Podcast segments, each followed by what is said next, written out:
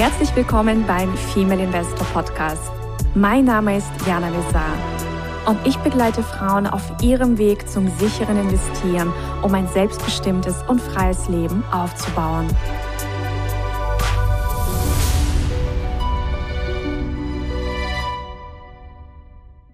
Hallo liebe Investorinnen und angehende Investorinnen, ich begrüße euch zu einem neuen Interview mit einem ganz, ganz spannenden Gast. Und zwar habe ich heute Felix Früchtl bei mir. Er ist Geschäftsführer von ProLife GmbH und ProLife GmbH ist spezialisiert auf den professionellen Ankauf von Lebensversicherungen und das seit 2007. Sie haben schon über 50.000 zufriedene Kunden und wir werden heute einfach dieses Thema beleuchten. Was ist denn überhaupt eine Lebensversicherung? Wann macht sie überhaupt Sinn? Macht sie überhaupt Sinn?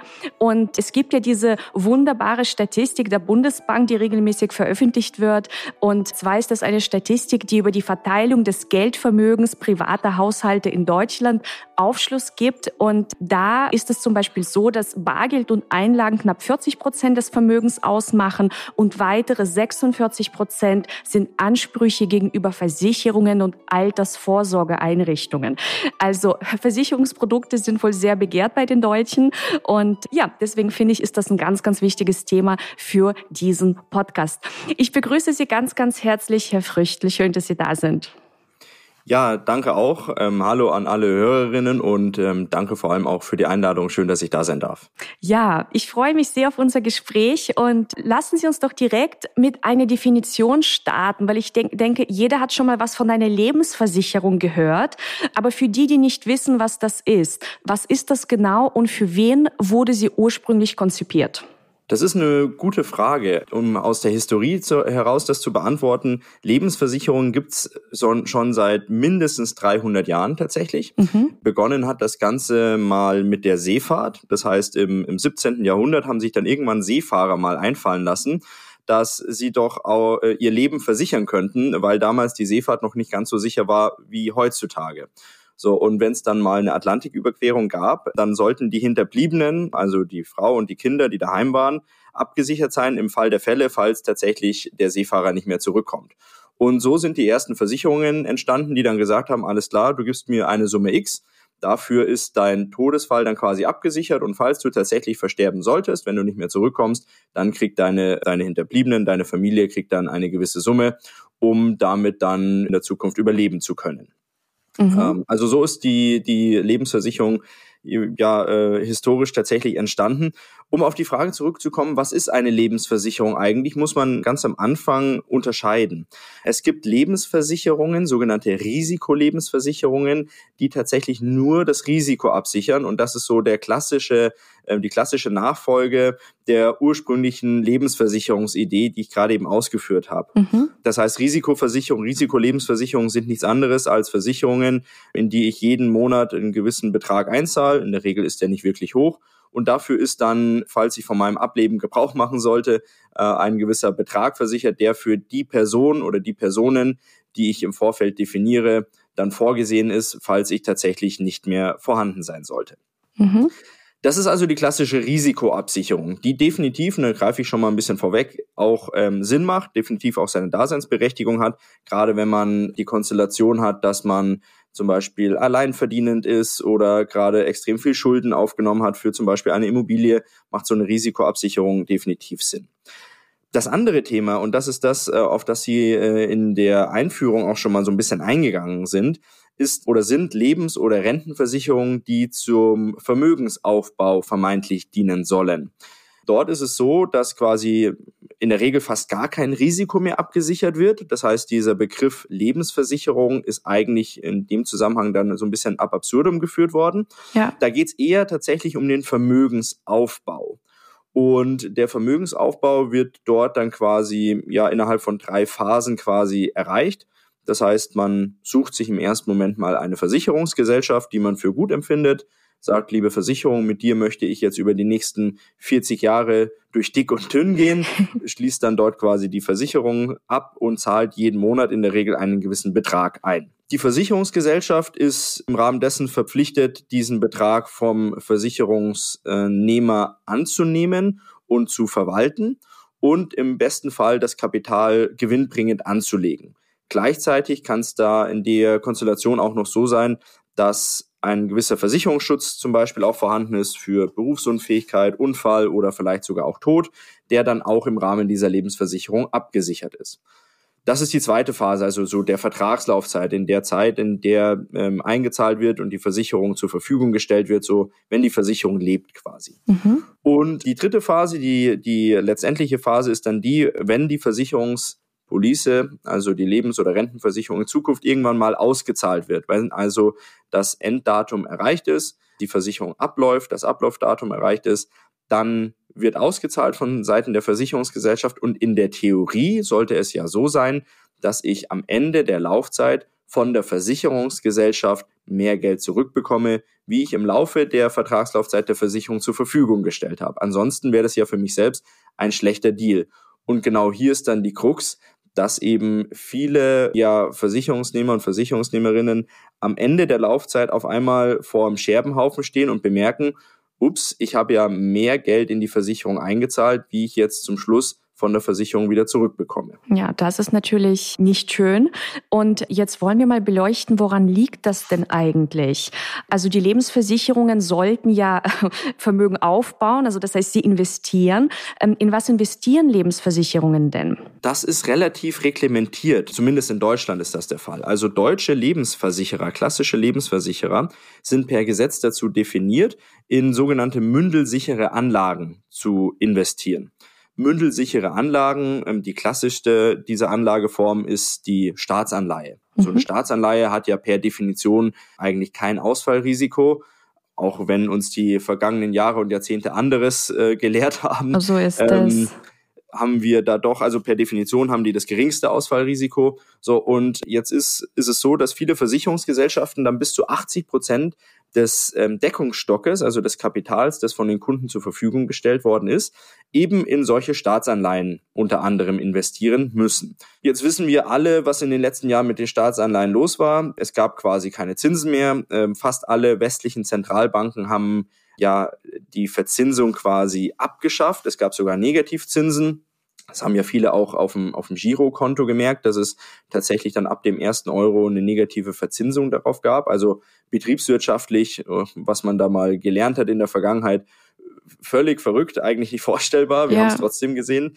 Hat aber auch dazu geführt, dass natürlich auch die Staatsanleihen keine Verzinsung mehr hatten und besonders gute Staatsanleihen, wie die deutschen zum Beispiel, eine negative Verzinsung in der Vergangenheit hatten. So, und Jetzt haben natürlich die Versicherungsgesellschaften folgende Problematik.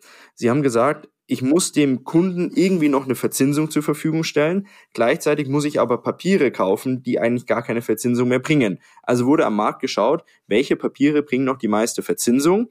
Und am meisten Verzinsung hat halt in den letzten Jahren südeuropäische oder osteuropäische Staatsanleihen mit sich gebracht. Also der Klassiker ist ja so Italien. Mhm. Ähm, ein grundsätzlich sehr, sehr überschuldetes Land, wenn auch wirtschaftlich stabil. Aber die Staatsanleihen ähm, sind im Vergleich zu anderen Staatsanleihen der Europäischen Union immer sehr hoch dotiert, weil eben ja die Schuldenquote so ein bisschen den zu schaffen macht. Also haben die Versicherungsgesellschaften massenweise italienische, spanische, kroatische Staatsanleihen gekauft, die noch ein bisschen Ertrag abgeworfen haben, wenn auch nicht viel.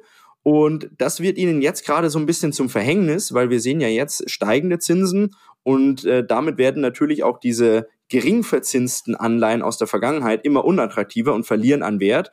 Und somit haben jetzt die Versicherungsgesellschaften gerade so ein bisschen Probleme damit, die Bilanzstruktur so schön sauber zu halten, wie sie in den vergangenen Jahren waren, weil sie eigentlich die Werte, die sie da in den Anleihen bilanziert haben, abschreiben müssten. Ja, und so ist quasi gerade die Krux da, dass Versicherungsgesellschaften auf der einen Seite Probleme haben, weil sie sehr gering verzinste Anleihen im Portfolio haben. Also sie kriegen ganz, ganz wenig Zinsen. Davon müssten dann noch die Kosten bezahlt werden. Das heißt, es kommt noch viel, viel weniger beim Kunden an. Und auf der anderen Seite werden diese gering verzinsten Anleihen jetzt auch immer noch weniger wert. Doppelt schlechte Situation, also eigentlich für die Versicherer gerade. Ja, das heißt also im Grunde sind sie nicht in der Lage, eine Rendite zu erwirtschaften für die Kunden.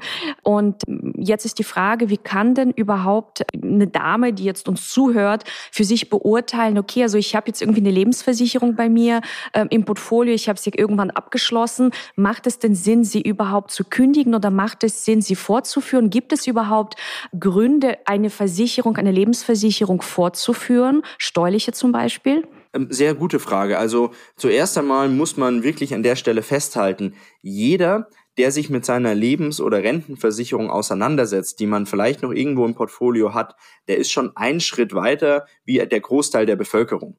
Weil, ähm, um hier nochmal ein paar Zahlen zu nennen, 83 Millionen Lebensversicherungsverträge gibt's noch in, in Deutschland tatsächlich. Also man kann sich das gar nicht vorstellen. Es gibt mehr Verträge, wie wir Bundesbürger haben. Wahnsinn. Also unglaublich. Und ja, gibt gibt's Punkte tatsächlich, sich damit auseinanderzusetzen? Ja, die gibt es. Also man muss sich zwingend damit auseinandersetzen. Gibt es Punkte fortzuführen und nicht auszusteigen? Ja, gibt es auch. Steuerlich muss man berücksichtigen, dass alle Verträge, die vor 2005 abgeschlossen worden sind, das Privileg hatten, dass die steuerfrei sind. Das heißt, alle Erträge, die daraus erwirtschaftet werden, ähm, bis dato und auch in der Zukunft, sind tatsächlich steuerfrei. Während Verträge, die ab 2005 abgeschlossen worden sind, grundsätzlich Kapitalertragssteuerpflichtig sind was aber grundsätzlich gar nicht so sehr das Problem ist, weil die meisten Versicherungspolicen sowieso keinen Ertrag erwirtschaften. Also muss man sich darüber nicht so sehr viel Gedanken machen, aber man muss es ähm, mit berücksichtigen, definitiv. Wenn man ähm, eine gute Police hat aus der Vergangenheit, die vielleicht auch noch 30 Jahre alt ist, dann kann das schon ein Grund sein zu sagen, nee, ich bleib da drin wegen der Steuerfreiheit und weil die gar nicht so schlecht lief. Apropos gar nicht so schlecht laufen, man muss jeden einzelnen Vertrag tatsächlich auch individuell betrachten. Das heißt, ich werde jetzt den Teufel tun, hier äh, Empfehlungen äh, auszusprechen, wo ich sage, ja, bei der Versicherungspolice, die zu dem Zeitpunkt abgeschlossen worden ist, macht es definitiv Sinn oder definitiv keinen Sinn. Mhm. Das ist eine individuelle Betrachtungsweise. Es sind äh, keine homogenen Produkte, es sind sehr, sehr individuelle Produkte. Und es sind auch immer sehr, sehr individuelle ähm, Abmachungen in diesen Versicherungspolicen hinterlegt. Von dem her würde ich einfach mal raten, grob zu überschlagen. Man kann das ja grundsätzlich ganz gut nachvollziehen. Was habe ich denn über die letzten Jahre in diese Versicherung eingezahlt? Und wie hoch ist der Rückkaufswert, den ich jedes Jahr ja mindestens einmal von der Versicherung zur Verfügung gestellt bekomme? Wie hoch ist der jetzt? So, und wenn ich dann schon merke, okay, ich habe mehr eingezahlt, wie jetzt der Rückkaufswert oder wie, wie an Summe des Rückkaufswertes, der jetzt zur Verfügung gestellt wird, dann weiß ich, dann bin ich schon auf dem falschen Weg. Wenn es pari ist, dann bin ich eigentlich auch auf dem falschen Weg, weil eigentlich will ich ja Vermögensaufbau betreiben und nicht äh, das Vermögen quasi parken und dann zum Schluss das gleiche zurückbekommen. Da tausche ich ja nur Geld. Ja. Also von dem her, das ist eine Berücksichtigung und ein ganz wichtiger Punkt, den ich an der Stelle auch betonen mag. Ich habe es vorhin angesprochen, wenn Absicherungen in solchen Lebensversicherungen drin sind, also zum Beispiel eine Berufsunfähigkeit, dann muss man wirklich darauf achten, brauche ich diese Berufsunfähigkeit noch?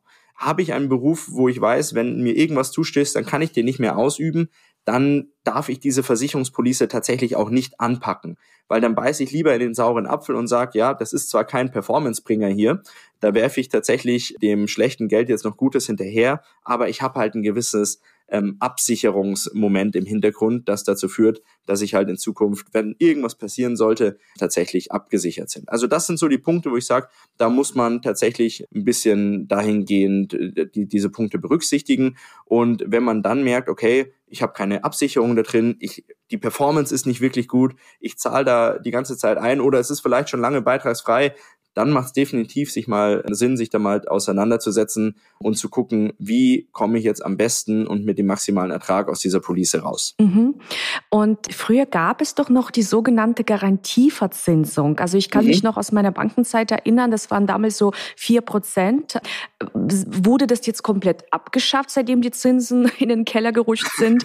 Ähm, oder wie, wie, wie ist das mit den Altverträgen, wo noch eine Garantieverzinsung da war? Das ist eine gute Frage. Also erstmal auf die Frage zu kommen, wurde das abgeschafft äh, oder abgeschafft, diese Garantieverzinsung? Quasi ja. Also zum Jahresstart 2022 wurde die Garantieverzinsung auf unfassbare 0,25 Prozent ähm, herunter wow. ähm, also tatsächlich ähm, nicht mehr zum Vermögensaufbau geeignet. Vor allem muss man ja immer mit berücksichtigen, dieser Garantiezins ist ja immer vor Abzug der Kosten, die auf Seiten der Versicherung anfallen. Das ist auch noch mal eine wichtige Frage. Ist es bei den Lebensversicherungen auch so, dass die Kosten quasi jährlich anfallen, wie bei den aktiv gemanagten Fonds, was weiß ich, zwei Prozent pro Jahr? Sowohl als auch. Also man hat ja einmal bei den Lebensversicherungen die Komponente einer gewissen ähm, Abschlussgebühr, sage ich jetzt mal, mhm. die anfällt, wenn man den Vertrag abschließt, damit die Versicherung einfach ihren Vertrieb bezahlen kann. Ja. Also da wird derjenige dafür bezahlt, der einem die Versicherung verkauft hat. Da wird derjenige bezahlt, der der Chef von demjenigen ist, der die Versicherung verkauft hat. Also diese ganze Vertriebsstruktur wird damit bezahlt, einmalig. Und dann gibt's noch laufende Kosten, Verwaltungs- und Vertriebs- und IT-Kosten, die jährlich anfallen, die tatsächlich dann auch ähm, jährlich verrechnet werden auf dem Beitrag, den man zahlt. Also gibt's kostentechnisch tatsächlich beide Komponenten und es ist halt wichtig zu verstehen, dass man sagt, okay, ich habe zwar eine Garantieverzinsung von, sagen wir mal, drei, vier Prozent, aber davon werden halt noch gewisse Kosten abgezogen. Und die durchschnittliche Kostenbelastung im Jahr 2021, 2022 Zahlen haben wir logischerweise noch nicht, die lag bei 1,98 Prozent im Durchschnitt pro Vertrag. Wahnsinn. Und das heißt, wenn man eine Garantieverzinsung von zwei Prozent oder weniger hat, dann kann man schon Gift draufnehmen, dass man Vermögen verliert tatsächlich. Ja, und dann kommt noch die Inflation. Richtig, die haben wir noch gar nicht betrachtet. Das ja. ist ja auch noch ein Punkt, der auf Geldwerte ähm, unmittelbaren Einfluss hat, weil ein Geldwert, also ähm, ein, ein Vermögenswert, der tatsächlich in Euro ausgedrückt ist und das ja nichts anderes ist wie eine Forderung gegenüber einem Institut, also einer Bank oder einer Versicherung, der leidet natürlich eins zu eins unter der Inflation, während zum Beispiel ein Sachwert, also Aktien, äh, Edelmetalle, äh, Immobilien, was es da alles so gibt, ähm, natürlich von der Inflation im ersten Moment mal nicht direkt zumindest betroffen ist. So ist es. Und jetzt kommen wir zu der nächsten Frage. Was passiert denn eigentlich, wenn eine Lebensversicherung pleite geht? Also zehn Lebensversicherungen zu so einer Art Sondervermögen. Vielleicht können Sie da auch noch was dazu sagen. Also wir haben ja auch schon eine Pleite von einem Lebensversicherer in Deutschland erlebt nach der Finanzkrise im Jahr 2007, 2008. Und auf, da haben viele Sparerinnen und Sparer haben extrem viel Geld verloren. Und es gab bis dato keine richtige Regelung, wie mit äh, pleite gegangenen Lebensversicherungen und dem Vermögen, das da noch übrig bleibt, umzugehen ist. Und dann wurde entsprechend äh, von Seiten der Bundesregierung da interveniert und dann wurde ein sogenannter Protektor geschaffen. Der Protektor ist quasi eine Art Sicherungseinheit, die dafür einspringt, wenn Lebensversicherungen in Deutschland in Schieflage geraten. Und dieser Lebensversicher, äh, dieser Protektor, der ist mh, hm, aktuell rund mit rund 1,1 Milliarden Euro von Seiten der Lebensversicherer gefüllt und nochmal mit 1,1 Milliarden Euro von uns allen, die wir hier zuhören, weil, wie es in Deutschland so ist, der Steuerzahler ist natürlich auch immer mit dabei, wenn es darum geht, irgendwelche Institutionen zu, recht, zu retten. Also von dem her 2,2 Milliarden Euro, die im Protektor vorhanden sind und die sollen ausreichen, um entsprechend Lebensversicherungen, die in Schieflage zu, äh, also die in Schieflage geraten, zu unterstützen, um dem Kunden zumindest das Garantiekapital zur Verfügung zu stellen. Soweit die Theorie. Dazu aber einfach noch eine kleine Anekdote oder Anmerkung von mir. Das kann dann jeder einfach mal selbst im Kopf durchrechnen. In Deutschland sind ungefähr 2,3 Billionen Euro in Lebens- und Rentenversicherungen gebunden. Und dieser Schutzschirm, den wir haben, den Protektor, der hat, wie gesagt, 2,2 Milliarden Euro. Mhm. Das heißt, also da reicht es, wenn eine kleine Lebensversicherungsgesellschaft in Deutschland äh, das Husten anfängt, dass das gesamte Kapital aus diesem Protektor tatsächlich relativ schnell aufgebraucht wird. Von dem her, was passiert, wenn eine Lebensversicherung pleite geht? Meine persönliche Meinung, ich bin da immer sehr ehrlich, ja. jede Lebensversicherung wird vom Staat durchgefüttert, sagen wir es mal so. Mhm. Die haben schon Weltkriege überlebt, die haben schon teilweise äh, Pandemien überlebt und alles Mögliche. Die Lebensversicherung wird es immer geben. Aber das Geld der Sparerinnen und Sparer, das wird tatsächlich drunter leiden, weil es gibt mit dem Paragraph 314 Versicherungsaufsichtsgesetz die Möglichkeit, jederzeit auf das Kapital der Sparer zuzugreifen und dieses dafür zu verwenden, die Versicherungsgesellschaft zu sanieren. Das ist ein ganz wichtiger Punkt. Das habe ich mir auch noch als Stichpunkt aufgeschrieben für das heutige Gespräch. Ich glaube, das ist vielen überhaupt nicht bewusst. Vielleicht gehen Sie da noch ein bisschen detaillierter darauf ein. Was, was bedeutet das konkret? Also ich kann nur allen Hörerinnen empfehlen, den Paragraph 314 Versicherungsaufsichtsgesetz einmal zu googeln. Also wenn der man heißt noch eine Zahlungsverbot und Herabsetzung von Leistungen. Ja, so richtig. ist der betitelt. Mhm. Genau, richtig, richtig. Also der ist auch sehr verklausuliert, wie das halt im, im Gesetz häufig der Fall ist. Aber wenn man sich den ein, zwei Mal durchliest bei vollem Bewusstsein, dann ist es tatsächlich so, dass man ähm, auf einen sehr stabilen Stuhl setzen muss, anson äh, sitzen muss. Ansonsten kann es sein, dass man vom Stuhl fällt weil in diesem Paragraph 314 Versicherungsaufsichtsgesetz ganz klar beschrieben ist, dass wenn eine Lebensversicherung in Schieflage gerät und das Abstruse daran ist, dass Schieflage nicht genauer definiert ist. Das heißt, die Bund, das Bundesamt für die, für die Aufsicht der Finanzdienstleistungen, die BaFin, die sich ja in den letzten Jahren, äh, kleiner Seitenhieb, auch nicht unbedingt mit Ruhm bekleckert hat, die definiert tatsächlich, wann eine Versicherungsgesellschaft in Schieflage gerät. Und dann ist es so, dass die Versicherungsgesellschaft quasi, der Versicherungsgesellschaft wird es verboten, jegliche Zahlungen an ihre Kunden vorzunehmen. Also selbst wenn die Versicherung wollen würde, dürfte die keinen einzigen Euro mehr an die Versicherungsnehmer auszahlen. Das heißt, Warum? wenn ich dann, wenn ich gerade in die Rente gehe und ich habe da jahrelang, jahrzehntelang eingezahlt und dann kommt so ein Fall, dann wird mir nichts ausgezahlt, obwohl Richtig. ich das brauche. Genau. Dann mhm. haben sie im ersten Moment mal Pech. Ja. Ähm, wie lange das dann dauert, diese, dieses Memorandum, sage ich jetzt mal, in dem nichts ausgezahlt werden darf, das hängt dann tatsächlich vom Einzelfall ab. Aber solange die BaFin tatsächlich sagt, ihr dürft nichts auszahlen, weil ihr gerade in der Abwicklung seid, solange wird definitiv nichts ausgezahlt. Und dann sagt der ähm, Gesetzgeber auch noch, äh, im Nachgang wird dann entschieden, welche quotale Stückelung tatsächlich dann im Verhältnis zu dem Kapital, das die, das die Versicherungsnehmer eingezahlt haben, dann tatsächlich aus zu, auch zur Auszahlung kommt. Und das Kapital der Versicherungsnehmer kann tatsächlich auf null Prozent runtergesetzt werden. Wahnsinn. Also äh, das ist wirklich Wahnsinn. Wahnsinn. Ähm, es kann jederzeit das Kapital der Sparerinnen tatsächlich genommen werden und auf 0% runtergesetzt werden. Das heißt, im Endeffekt hat man keine Sicherheit seinem Geld gegenüber. Man gibt sein Geld einer Institution, in dem Fall der Lebensversicherung. Da gibt es zwar einen Protektor im Hintergrund, der aber nicht annähernd ausreicht, um auch nur einen Bruchteil des Kapitals sicherzustellen. Und wenn der entsprechend dieses Kapital nicht auffangen kann, dann ist es so, mit dem Geld der, der Sparer wird tatsächlich dann die Lebensversicherung saniert und wenn dann zum Schluss nichts mehr übrig bleibt, dann bleibt nichts mehr übrig. So geschehen in den letzten ähm, 100 Jahren dreimal. Mhm. Ja, ich glaube, das ist wirklich so vielen überhaupt nicht bewusst. Also danke, dass Sie das nochmal erläutert haben. Und jetzt ist natürlich äh, die Frage, also für die Ladies, die jetzt zuhören, die stellen für sich fest, okay, also meine Lebensversicherung macht auf jeden Fall keinen Sinn. Ich möchte aus der Nummer wieder rauskommen und mein Geld einfach ähm, besser anlegen.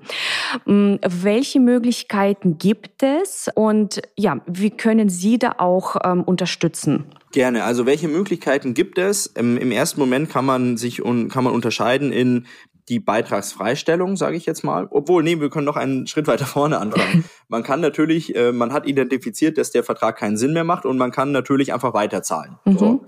Das macht am wenigsten Sinn.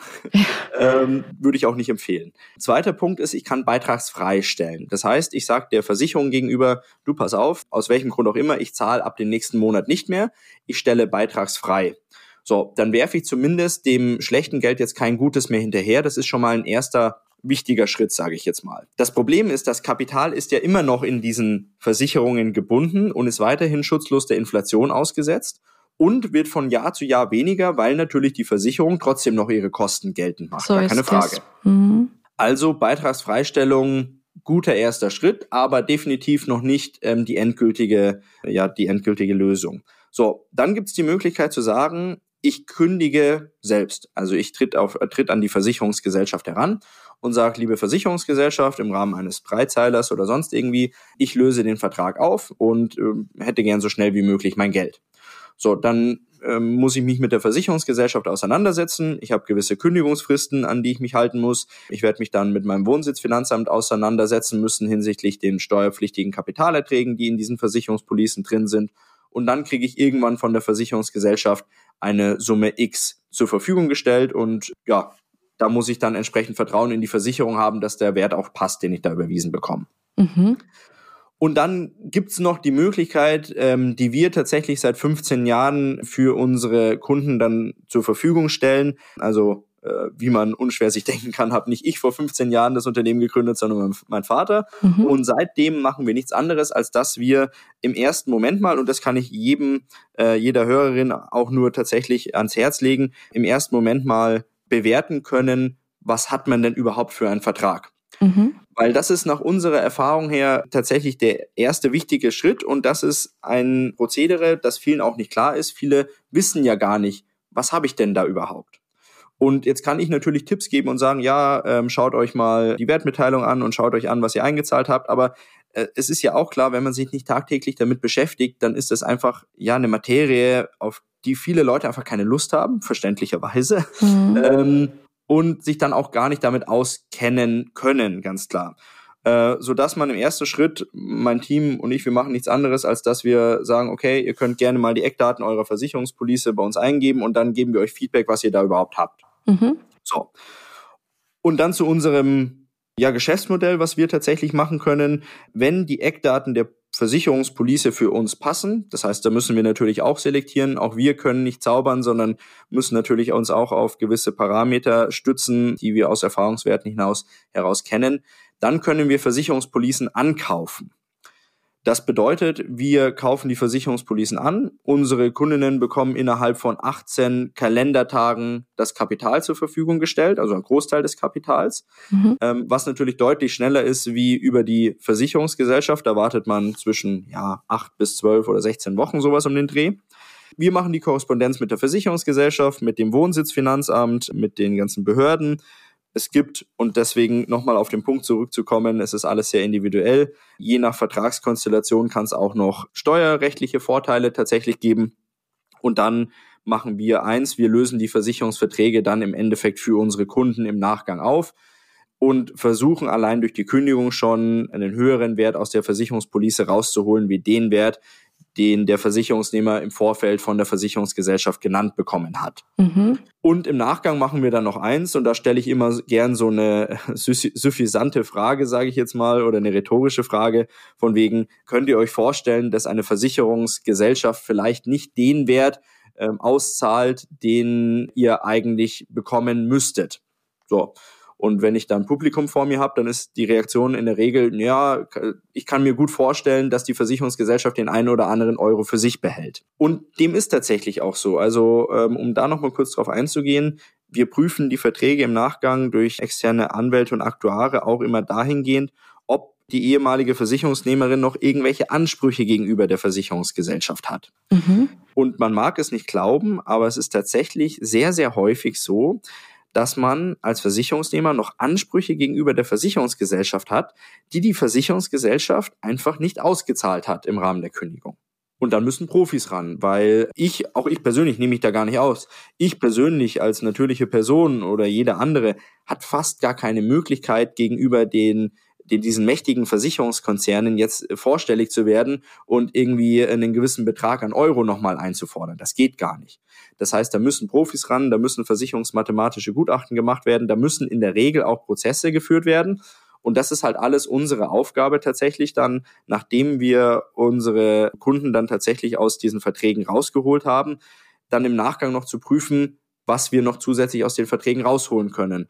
Und dieses gesamte Gerichts- und Prozesskostenrisiko zu übernehmen von unserer Seite, uh, mit dem Ziel dann tatsächlich nochmal mehr Erlös zur Verfügung zu stellen. Und unser Erfolg gibt uns da auch recht. Im, im Durchschnitt, wenn wir da nochmal eine erfolgreiche rechtliche Nachbearbeitung durchgeführt haben, sind es 22,6 Prozent des ehemaligen Rückkaufswertes, den man nochmal zusätzlich von der Versicherungsgesellschaft ausgezahlt bekommt. Und das ist ein Durchschnittswert über die letzten 15 Jahre, den ich sehr valide und mit gutem Gewissen nach außen geben kann. Und das ist meiner Meinung nach ähm, schon ein Haufen Geld, dass viele Leute da tatsächlich ähm, auf, äh, auf der Straße liegen lassen. Mhm. Spannend. Das heißt, ähm, wenn sich jetzt Ladies angesprochen fühlen, mit welchen Produkten darf man sich jetzt bei Ihnen melden? Weil es gibt ja Rentenversicherungen, zum Beispiel fondsgebundene Rentenversicherungen. Es gibt Rentenversicherungen, die in ETFs investieren. Also vielleicht fassen Sie dann noch mal kurz zusammen, mit welchen Produkten, also welche, mit welchen Produkten darf man sich denn melden? Also grundsätzlich darf, darf sich natürlich jede bei uns melden. Also wie gesagt, ähm, das, wir, wir haben da auch ein, äh, ein Service-Team. Meine Damen im Vertriebsservice, die sind da sehr, sehr engagiert und wissen im Zweifel, kennen die sich noch viel, viel besser aus wie ich, weil die jeden Tag mit diesen Verträgen zu tun haben. Von dem her möchte ich das jetzt gar nicht so sehr eingrenzen. Mhm. Ähm, wenn man bei sich tatsächlich daheim eine Lebens- oder eine Rentenversicherung findet, egal ob die vorgebunden oder klassisch ist oder da gibt's ja auch noch Riester-Produkte oder betriebliche Altersvorsorgungen oder sowas. Ich rate im ersten Schritt immer, weil es völlig unverbindlich und vollkommen kostenlos ist, einfach mal eine Anfrage zu starten. Mhm. Ähm, die Eckdaten, das sind sechs, sieben Eckdaten, glaube ich, die wir abfragen auf unserer Homepage, einfach mal eingeben und dann schauen wir ähm, oder versuchen wir, in der Regel kriegen wir das auch hin, innerhalb von 48 Stunden Feedback zu geben, was hat man denn da überhaupt? Was ist das? Ähm, was ist unsere Einschätzung? Was ist unsere Erfahrung? Und können wir überhaupt helfen? Weil das ist ja auch nicht gesetzt. Wir müssen ja selber immer schauen, können wir helfen? Es gibt Vertragskonstellationen, da können wir nicht helfen aber wir können Informationen zur Verfügung stellen, was man sonst mit dem Vertrag jetzt machen könnte. Mhm, perfekt. Und was wir uns ja noch überlegt haben gemeinsam, ist ein kleines Webinar. Also das heißt, wir haben ja heute euch schon die ersten Informationen gegeben und jetzt wollen wir quasi vertiefend noch mit einigen Rechenbeispielen euch ja in einem Webinar aufzeigen, was ist alles möglich und haben jetzt dieses Webinar angesetzt auf den Mittwoch, den 30. November 2022. Es wird natürlich eine Aufzeichnung geben. Und äh, von der Uhrzeit wird es um 18.30 Uhr sein. Das heißt, für alle, die sich da auch nochmal angesprochen fühlen, für alle, die das ähm, relevant ist, kommt bitte gerne auch nochmal ins Webinar oder meldet euch natürlich auch schon direkt beim, bei ProLife und dem Team von Felix Früchtel. Ja, dann bedanke ich mich ganz, ganz herzlich für die super spannenden Informationen. Ja, gerne. Und ja, freue mich sehr auf unser Webinar. ja, da freue ich mich auch schon drauf. Also ich kann wirklich nur empfehlen, da teilzunehmen, weil ich werde auch ein bisschen, ich sag mal so, äh, mikro- und makroökonomische Hintergründe mitbringen, warum denn vielleicht auch, also wir haben jetzt heute gesprochen, dass diese Lebensversicherungen nicht mehr lukrativ sind, aber wir werden auch ein bisschen finanzpolitisch darauf eingehen, warum das in der Vergangenheit sich so entwickelt hat, mhm. einfach um ein bisschen Hintergrundinformationen da äh, auch ja zur Verfügung zu stellen. Und ich freue mich auf jeden Fall schon drauf und ich bedanke mich auch nochmal für die Einladung und hoffe, dass ich ähm, den ein oder anderen Input mitgeben konnte. Heute. Auf jeden Fall. Also es war wirklich ein ganz, ganz tolles Gespräch. Ich bedanke Klasse. mich und ja, wünsche Ihnen einen zauberhaften Tag und bis kommenden Mittwoch. Genau, bis Mittwoch. Danke ebenso. Danke. Tschüss. Ciao. Tschüss. Das war der Female Investor Podcast.